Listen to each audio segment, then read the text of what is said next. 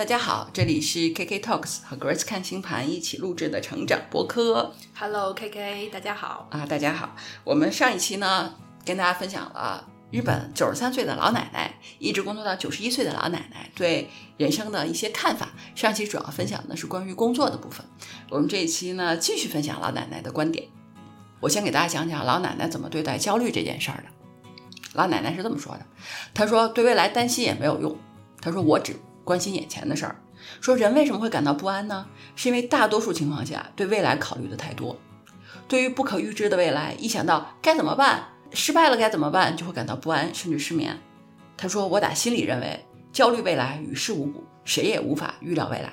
我认为，只要想清楚今天一天的事儿就可以了。”他说：“当然了，就是各种偶然的事都有可能发生。”他说：“如果想着到了晚上先睡觉，第二天早上再思考，我很快就能入睡。”他说：“第二天早上心情就会发生变化，想法也会变得不一样。”她说：“拿家里的事儿来说。”说我丈夫是酒鬼，孩子体弱多病，还有很多事儿让我烦恼不已。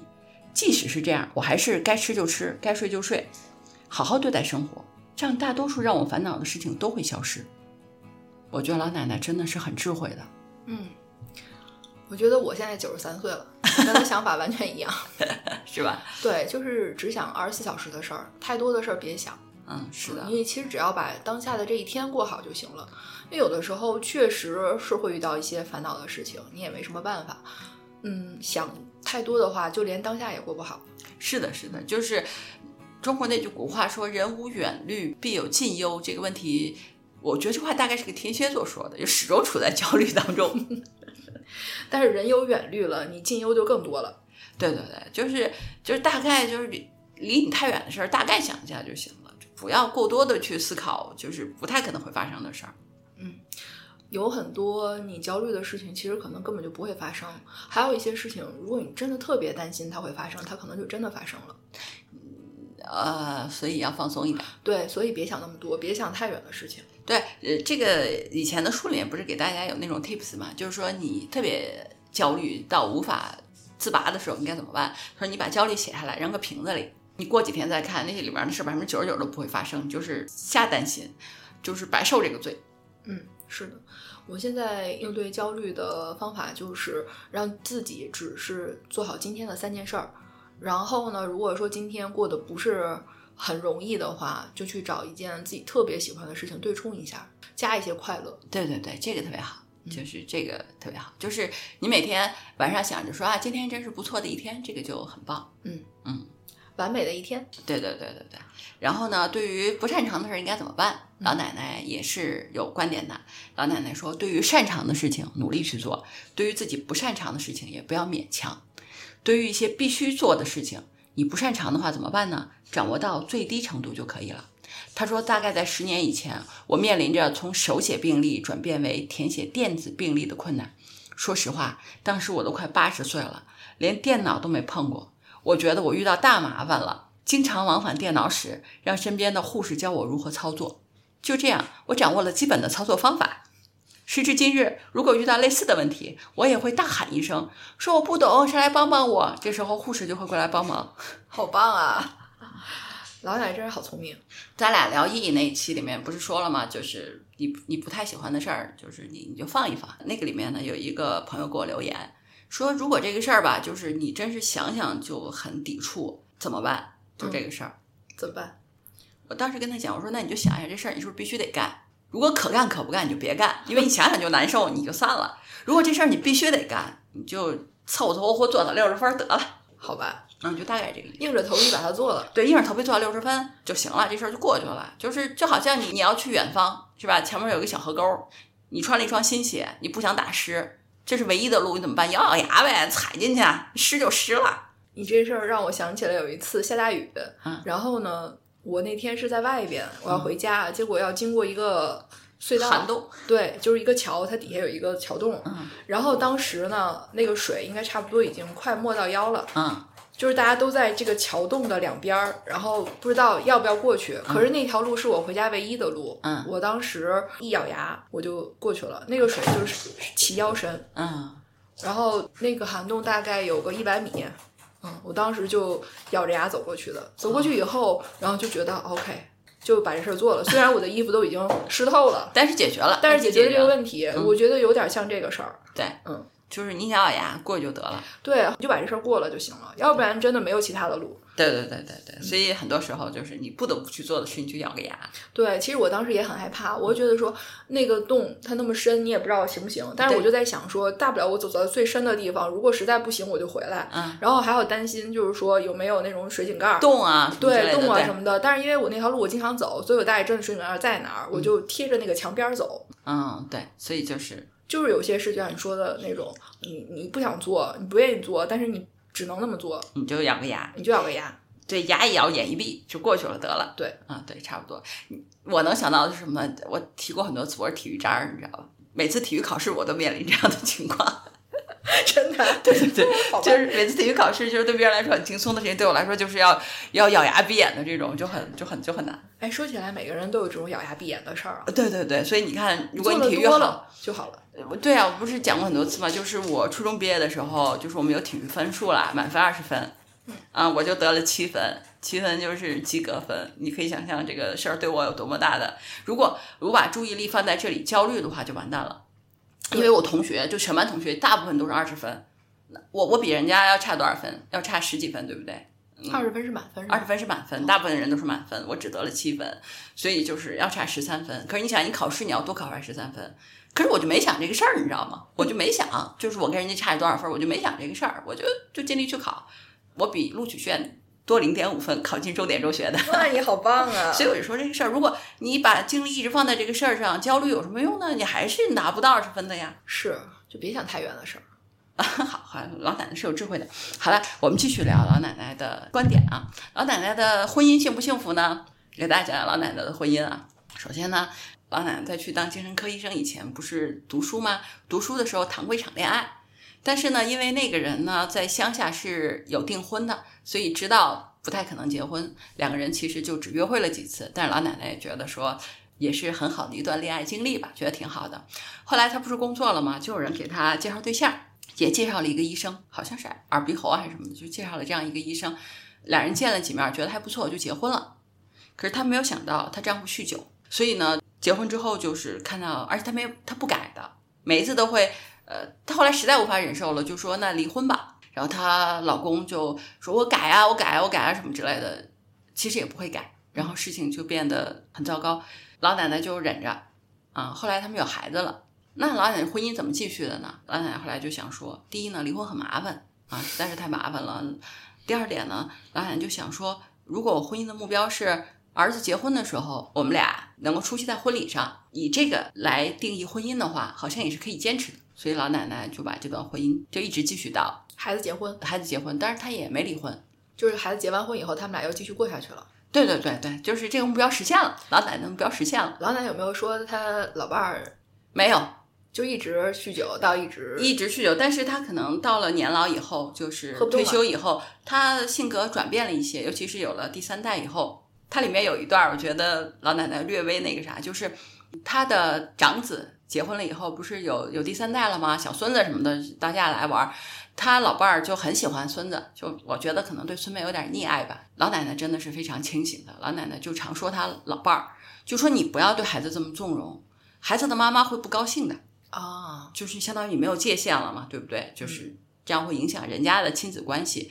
老头儿就不听他的，所以老奶奶当时就我觉得这话不无讽刺的说，他居然成了一个就是大家就是心目中他老了以后变成了一个宠爱孙子的老爷爷了，就是这个意思。后来呢，呃，老伴儿就中风吧，大概是这样，就是行走不方便了。但是老奶奶呢，就把家里给改造了，改造成方便这个老年人老老年人居住，所以她老公应该也挺安慰的嘛，觉得老婆也挺照顾自己的。后来在有一天就脑梗可能发作，就去世了，所以老奶奶后来就一直自己生活那她老伴儿真是很幸福呀，啊，对啊，没受罪，然后没受很很多罪，他有后代，然后又有老伴儿照顾，他老伴儿还有工作，嗯，然后还允许他喝酒。呃，就不，他就算不允许也没有办法，对，嗯就说呢，不干涉他的爱好嘛。对，但是你知道老奶奶最痛苦的一段时间是什么？她其实老奶奶书里面讲的，她最痛苦的一段时间长达十年，都不完全是因为她老伴儿喝酒这件事儿，是因为什么呢？他不是有了两个孩子吗？嗯他没有办法照顾了，就是这时候他父母腾出手来了，可以帮忙，他就请他的父母来照顾孩子，是老奶奶的父母吗？老奶奶的父母哦，来照顾孩子，结果就这段时间他最痛苦，结果就带来了他很麻烦的一段时间，就是他因为要去工作，然后呢把孩子交给他的父母，他父母就比较没有界限感，他父母还把他的弟弟，相当于孩子的舅舅，也跑到他家里来，然后她老公也抱怨，因为她老公说我。只能待在卫生间了，家里没有没有地方了，就是差不多那个意思。整整这段时间，直到呃她父母年纪大了，没有办法照顾孩子，回乡下去了，她才结束这段时间。所以对她来说，这是一段比较痛苦的时光。嗯，从她的这个故事里边呢，我就觉得，就是人是会有运的。有的人啊，他会在人生中有一段比较艰难的运，就是运运势它都是起起伏伏的嘛，嗯不会一帆风顺的。就是即使这个人他再怎么睿智，生活也会给他一些考验的。是的，就他刚才描述的祖孙三代共居一室，嗯，这个阶段就很很压抑嘛。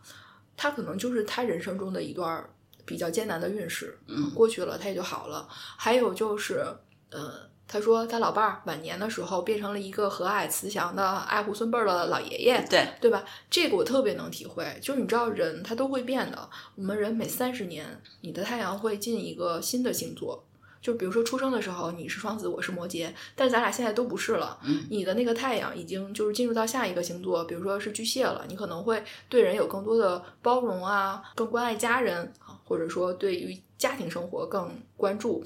然后我呢，经历了太阳水平，我现在太阳已经进双鱼了，所以你看我会从事占星啊和心灵服务啊相关的一些事情，它都是随着我们的进化。不断的去发展的这个老爷爷呢，他到了六七十岁以后，他不是那时候有了孙辈儿嘛？嗯，其实他的太阳星座也变了，这就是一个大的运势。就比如说嗯你在占星里边看什么太阳湖啊，看那种和太阳相关的这种运势，因为太阳代表的是我们的自我嘛，嗯，所以呢，它都会在人生的不同的阶段显示出不同的变化，而且常常就比如说太阳进一个星座的时候。比如你从双子进入巨蟹的那一年，会发生一些重大的事情，嗯，就是你当时可能不觉得那么重大，但是你往回看，它是你一个新的三十年周期的起点，嗯，这个老爷爷呢，从他的描述来说，我觉得他到了晚年，他的星座至少已经变了两个星座了。嗯，人是不一样的，所以在不同的人生阶段，尤其是比如我们要看婚姻的时候，给你看婚姻俩人合不合适，就是要看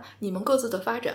未来你到什么阶段，你会变成一个什么样的人，他是一个什么样的人，你们俩在未来的阶段里边 match 不 match？有的人现阶段很好。可是再变一下，他他就会有好长的时间他不适应，比如水火不容。但是再变一下，可能到了晚年，哎，他又融洽了。所以你看，老奶奶虽然她老伴儿年轻的时候喝酒这事儿很困扰她，但是她到最后她也就接受了，她也没有再把这件事情变成说去影响她是否要去离婚的一个重要决策了。对，我觉得老奶奶真是一个怕麻烦的人，想 想离婚真是好麻烦，算了。离婚真的是好麻烦，确实很麻烦。嗯，对，所以老奶奶就改变了对婚姻的这种定义。她，你想，她以他们两个人一起出现在儿子的结婚典礼上，可能对日本人来说就有点重要，以她作为一个婚姻的目标，就把婚姻维持到这个时候了。无论如何，她这个痛苦程度是比离婚的麻烦那个程度要低一些的，我认为。是，但如果说造成了人身伤害，我觉得离婚再麻烦也得离婚。嗯，那当然，那当然，嗯，这个是关于就是老奶奶九十多岁，并不是没有婚姻的烦恼，老奶奶也是有的，并且她是怎么处理这个烦恼的，大概是这样。当然，随着老爷爷离世，老奶奶回到了一个人生活的状态，这个问题就消失了。对，而且你看她，我觉得她特别睿智的地方就是她重新定义了他婚姻的目的。对对对对对，婚姻中最重要的那个是目标改变了，是参加儿子的婚礼，它是一个未来的事情，而且是大家努努力能到的事情。对他觉得那个来定义婚姻，他就能接受，所以他可能觉得婚姻里发生的这些事儿就没有那么 care 了。对，如果说你把婚姻定义成这个男的要一辈子对我好，他要给我很多的钱，他让我的生活怎么怎么样，所有人都要围着我转，那完蛋了，这个婚姻真的过不下去。对，所以就是你可以说他智慧也好，或者是降低了期望值都可以。无论如何，这就是老奶奶维护了婚姻的方法。我觉得老老爷爷有一点特别好，就是他支持他去上班。啊，对，这一点是很好的，这一点是很好的。绝大多数日本男人做不到。对的，他当时就是就是，实际上他不是有两个孩子，他在照顾孩子们也是全职嘛。然后是因为医院给他打电话，就想让他回去上班儿，因为可能 很少很少医生吧，可能精神科的医生很少。总之就请他上班儿，然后她丈夫就支持她了，就说那你就回去吧。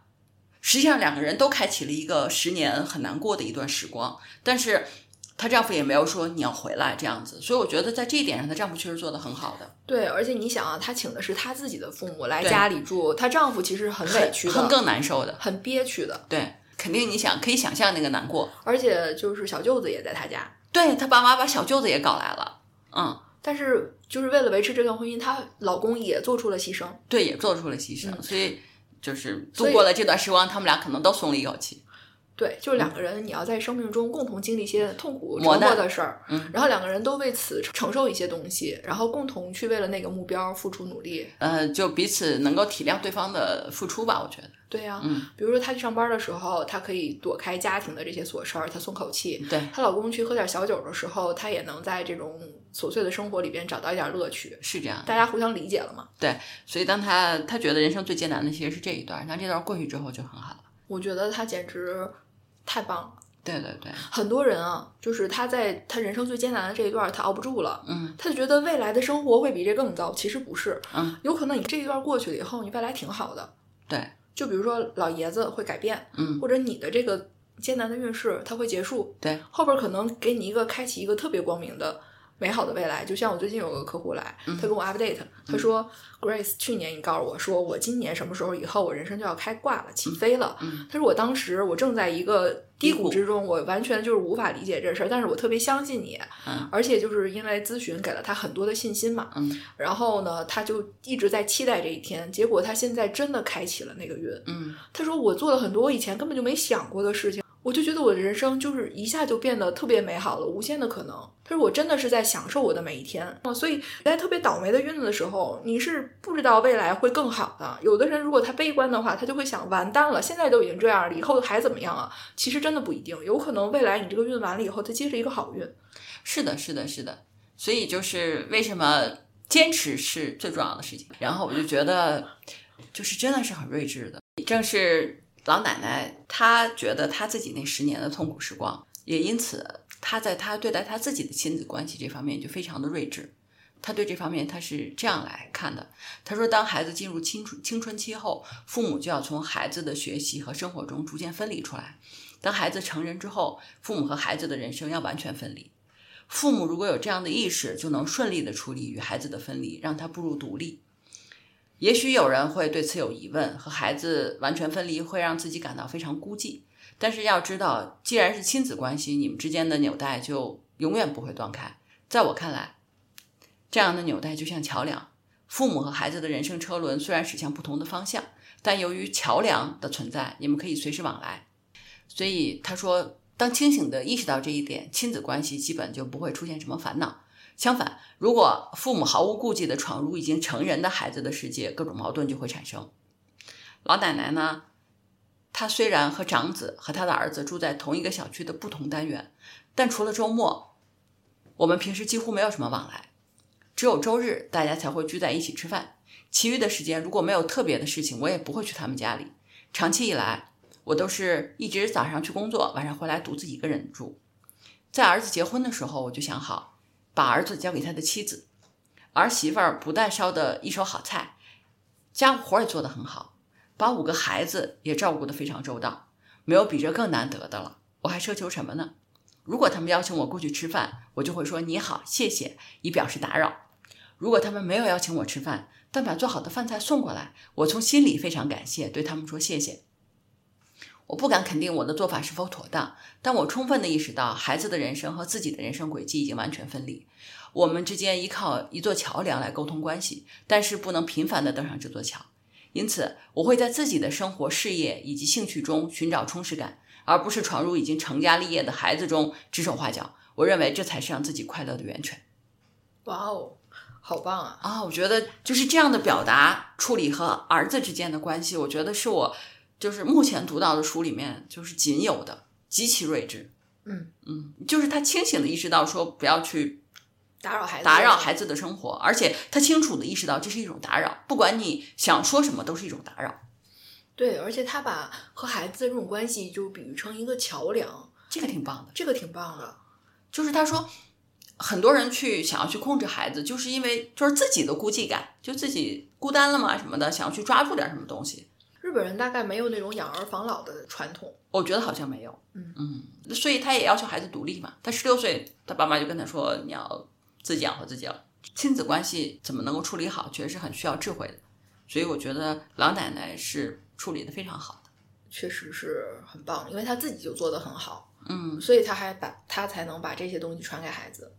嗯，对的。而且我觉得他这种不打扰的这种态度，是给了他儿媳妇儿很大的尊重，所以其实会让他们的关系更加的健康。嗯就当他儿媳妇儿应该挺幸福的。是的，是的，是的，就是会是谢谢啊，嗯，就是那样子，我觉得就会相处的很好，没有那种理所当然的，就是你要照顾我啊什么之类的那个。是，嗯，哎，说到我们国内的这种婆媳关系啊，那就是一言难尽了，嗯嗯一，言难尽。对对对，所以就是由此更凸显老人家的睿智。嗯，对，就是父母不去介入成年子女的生活，其实挺难的。对，这是一个尊重和礼貌。而有的时候你是担心他过不好，嗯，你像中国的父母就会一直担心孩子，你担心归担心，你不要去控制和进入别人的生活，这两回事啊。他会觉得儿媳妇儿没有把儿子照顾好，还是自己最懂自己儿子，所以这就会滋生很多的矛盾，让儿子在中间就左右为难。对，本质上其实都是儿子的父母的问题。嗯不过他没有女儿，他没有讲和女儿之间怎么哦，他没有女儿，他好像是两个儿子，所以就没有提到这一点。还算比较简单。对，有女儿更复杂一点有女儿会很担心他，啊。万一嫁的不好啊，跟老公处不好呀，或者是孩子什么需要照顾啊，啊，可能吧，可能有有女儿复杂一点啊。反正老奶奶没有这样，老奶奶两个儿子，而且他好像书里没怎么提到他第二个儿子，基本都是讲他长子。可能日本人会觉得长子可能责任可能会多一些吧。嗯嗯就是我有一个阿姨，她和她孩子也是个儿子，就独子，嗯就是类似这样的一个关系。嗯，然后儿子和儿媳妇还有孙辈儿，嗯生活在一起，然后每个周末来看他。嗯他的晚年生活，就因为他老伴儿也去世了，嗯，他就自己生活，嗯然后有自己的朋友、自己的爱好、社交圈儿，每天都忙得不亦乐乎的。阿姨就跟我说，或者说孩子们回来，我就给他们做个饭呀，大家乐呵一下啊。过生日、过节，孩子们都会接他一块儿去啊庆祝，就是这种家庭关系都特别好。是的，我觉得这就特别的睿智。对嗯对，不要过紧的去绑在一起，会带来很多问题。但是当孩子们就是需要他的时候，他也会去帮忙。嗯比如说，呃，宝宝很小的时候，那就是他们两家的父母都会轮流的去带，嗯这样孩子们要工作嘛。他们就能够帮把手，然后他们也辛苦，但是呢，就是看到孩子们的生活呢能更好，他们也愿意。就孙辈儿上学了以后呢，他们就又回归自己的生活，呃，出去旅游啊，就也很开心。是的，是的，就是就是怎么把自己的生活过好是自己的问题，就不要把它倚仗在任何人身身上，比如说老公或者孩子，都是没有必要也没有道理的。他生病的时候，孩子也会来照顾他，嗯，就比如带他去医院啊，嗯然后去探望他呀，照顾他，把他身体调好了，然后他又回归自己的生活。对，哎，其实这样的关系就特别好，分寸感就比较好。对就是呃和孩子的分寸感这个事儿，主要取决于父母。对的，嗯实际上大家就是一个桥梁，对然后有的时候会沟通，有的时候会见面，有的时候会互相帮助。就可以了。嗯啊，就是成年人之间的帮助，也就是这个程度是比较 OK 的。对，而且孩子是你自己生的，你比较了解他是个什么样的性格，嗯，对。嗯，什么事可以找他办。啊，对，差不多，差不多。所以就觉得这个这个老奶奶挺棒的。就是在我咨询里边，我经常遇到那种就是因为无法和老公相处，然后来咨询的。其实我看到的都是他原生家庭的问题，比比如说他重要的星体是落七宫，就夫妻宫，然后呢还有一些凶星，火星、土星、冥王星这种是落在四宫，然后并且和他重要星体系形成刑克相位的。就这种人，他通常他的夫妻生活也过不好，然后他的那个家庭生活也过不好。可是如果是星体上这样呈现的话，这里面就有因果关系吗？有业力的关系，啊、你看，有可能是家族的某些东西在传承，就是四宫里面的东西，它其实不是说你自己这一代人的东西，它可能是你这家族传下来的，有点儿那种生生世世的啊啊那个东西，尤其是比如说冥王星、天王星、海王星这种，它就是更带着一种这个家族它具有某些特质，它把它传下来了。这个人这一生真的是比较难，他需要去花很大的力气，能跳出原生家庭这个初始设置给他带来的限制。但是通常呢，他们在年轻的时候意识不到，他只是痛苦。比如说，有的人他会早早的结婚，就想摆脱父母的控制，但是他们找的人常常又是不好的。嗯就是比如说，他有了孩子，他有了自己的家以后，他会重复父母的这种模式，他不断的去和老公之间发生这种冲突、控制，然后对于孩子也是这样的一个东西。嗯然后到了一定的痛苦，已经受不了了，他可能有的人才会来找人看盘，然后看到他是这个样子。那能怎么解决呢？解决的问题就是他接受，他是这么一个配置，然后他想一些方法去降低这种冲突。啊，这不是解决不了，关键是说，如果他就是不想解决，那怎么都都没有用。嗯嗯，就像一个人，比如说他天生就是残疾，他也不是说活不下去，他也不是说不能去拥有他的那个美好人生。你就像那个有一个胡佛，就是美国的一个演讲家，他天生没手没脚，嗯但他也是嗯学会了游泳，学会了冲浪，就很多正常人都做不了的事情，他也去做了。他给他自己的人生有很多的乐趣在里面，然后他用自己的故事去鼓舞了很多人。嗯很多健全的人，他就觉得他自己什么都好，但实际上他的星盘里显示了他的精神上有一些限制，有一些激烈的东西。嗯比如说原生家庭带给他的这种传承，他没有意识到这是一种遗传，就好像有的家庭就比较容易遗传某些疾病一样，不意识到这是自己的问题，觉察，他不觉察的话，他就认为这是对方的问题。我会发现，我来找我去倾诉自己就是感情中烦恼的时候，他们都是因为自己有这个特质，他才找了这么一个人，然后这个人和他之间就会激发这种东西互。相激发，然后就会把人生过的那个特别不美好的一面，就都在他们的关系里表现的淋漓尽致。所以老奶奶和她的儿子之间一定有和谐的相位。我猜是这样的，所以 他就会比较支持他孩子。嗯，对的。嗯，老奶奶星盘里面，我猜啊，应该也是有那种比较洞悉人性的，比如天蝎的东西，所以他会远离一些风险。是这样，所以呢，老奶奶是很智慧的。所以我们回来呢，就是嗯还是给大家推荐一下这本书。九十三岁的老奶奶听过了很多的人间烦恼，因为她的工作还很特殊，她有点像 Grace，就是她，她肯定听过非常多的案例，所以她的观点就是她会形成她自己的观点。这里面很有意思，她当时结婚，她不是相亲结的婚嘛，嗯也不是那么。爱情在里面占主导因素，你知道他结婚还有一个因素是什么呢？是因为他不是个精神科的医生吗？他的老师什么都跟他说，就是你从事精神科的这种工作的话，最好还是结个婚有孩子，就是有助于你的工作，啊 因为比较能够体会患者的烦恼。对对对，，OK，这是他结婚的原因之一，你知道吗？老奶奶真是很爱工作呀。对，所以我觉得她当时在可结可不结之间吧，所以可能她就觉得说，那工作需要我也可以结，就结了一下。所以她当时可能发现她老公酗酒又没有办法解决这个问题，她可能也很崩溃，因为她没有意识到。她作为一个精神科医生，没有解决她老公的精神困扰吗？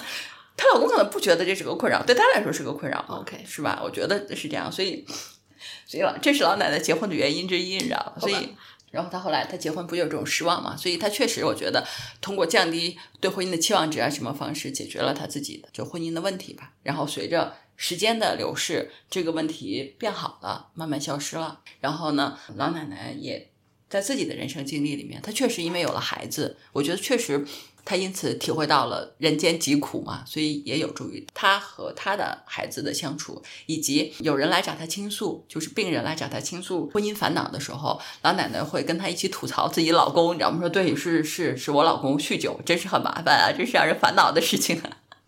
所以确实，他老师说的也是有道理的啊。所以这是一本呃，确实充满了智慧的书，就是很我和 Grace 聊了两期这本书，所以也很推荐给大家婚姻这个事情，我真的觉得是给女性很多的烦恼。啊，是这样的，所以。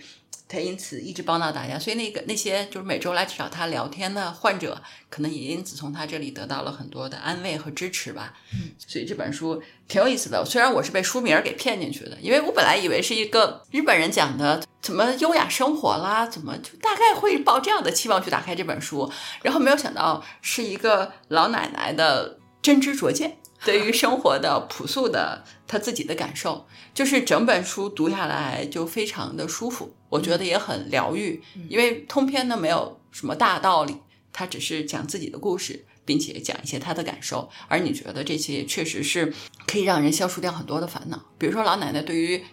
自己的烦恼那个事儿，他就想说，那我过完今天就好了，我该吃吃，该睡睡，有什么事儿明天再说吧。对工作这个事儿，他说你尽力做就好了，实在难受你就离职，离职之前最好把下家找好。对，所以对于亲子关系，他会觉得说不要过多的去介入这个别人的生活，大家能够彼此照顾一些，让自己过得很好，这就是很完美的人生了。这确实是朴素但是非常智慧的表达，很疗愈。就人生如何不焦虑指南。呃，对他日本名字大概是这样子的，中文就把它翻译的很诗意了。所以这本书不是什么高效率啊什么之类的这种书，但它确实我觉得能够呃给人很多的启发吧。其实我觉得每个人的人生都是很独特的，但是老奶奶给出的这些道理，呃，它其实是有普适性的。就是当你在人生中某个阶段为一些事情焦虑的时候。我觉得他书里边的一些大道理，我觉得是非常有帮助的，所以我也推荐这本书。嗯啊，是的，有的时候因为这是老奶奶自己的观点，你比如说，她会觉得名利这个事儿在八十多岁看起来根本就不重要。我有时候在想，这到底是所有老人家的智慧都这么想，还是说这是一个老奶奶这么想？另外一个有钱的老奶奶不这么想也很难讲。有钱的老奶奶可能她会看到一些孙辈儿之间为了家族财产的争夺在那勾心斗角，嗯，然后她就会看到人生的另外一种真相。对对，所以就是也有独特性，这就是像我们之前书里面提到的人过一个中等人家的生活会最力修行，最力修行就是这个意思啊。其实还是要享受你的人生啊，对，不管什么状态下，应该享受你的人生，我觉得这个是非常对的总结。好的，那我们下期见吧。好的，下期见，拜拜，拜拜。